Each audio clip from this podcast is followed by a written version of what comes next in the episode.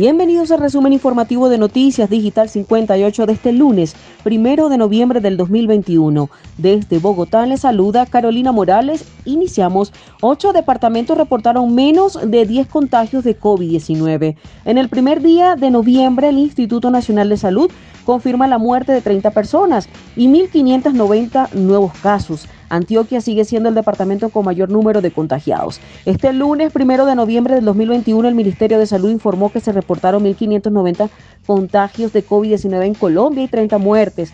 Del total de 5.003.977 casos de coronavirus en el país, hay 12.664 activos. También eh, se procesaron 36.254 pruebas, 24.444 PCR y 11.810 antígenos. Y el número de recuperados es de 4.847.217. Según el informe del Instituto Nacional de Salud, se reportaron seis fallecidos por coronavirus en las últimas horas y los otros 24 decesos corresponden a días anteriores. El número de muertes por COVID-19 en Colombia subió a 127.311 este es el reporte completo entregado por el Ministerio de Salud de los fallecidos por COVID-19.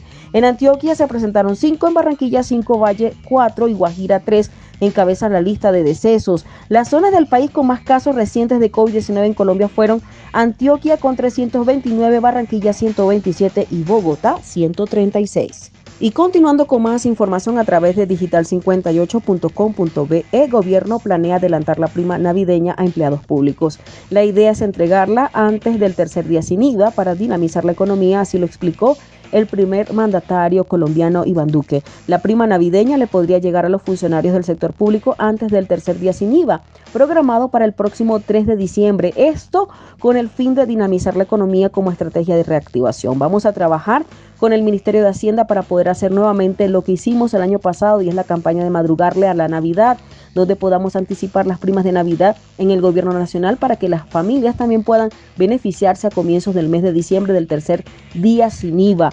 Así lo explicó el presidente Iván Duque. En el 2020, el anticipo de la prima benefició aproximadamente a 1.2 millones de funcionarios públicos. De la mano del Departamento Administrativo de la Función Pública avanzaremos en este cometido que tiene el propósito de motivar el consumo responsable a nuestro país en el marco de la celebración del tercer día sin IVA. Así lo indica José Manuel Restrepo, ministro de Hacienda. El primer día sin IVA marcó cifras históricas. Según la DIAN, se superaron 9.8 billones de pesos en facturas electrónicas, un 130% más que la última jornada en el 2020. Y finalizamos con esta información. En la noche de Halloween, la Policía Nacional atendió 62 mil requerimientos.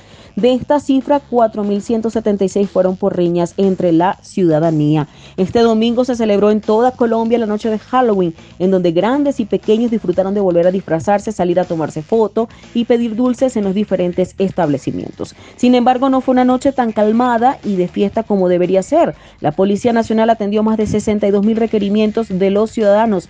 De esa cifra, 4.176 corresponden a riñas. En total se atendieron a 1.299 casos de violencia intrafamiliar. 750 peleas entre vecinos y 1.018 riñas productos del consumo de bebidas embriagantes. Otras 4.520 personas denunciaron exceso de ruido o alteración de la tranquilidad. Simultáneamente, la Policía Nacional impuso 595 comparendos por incumplir las restricciones dispuestas por las autoridades municipales en diferentes regiones del país.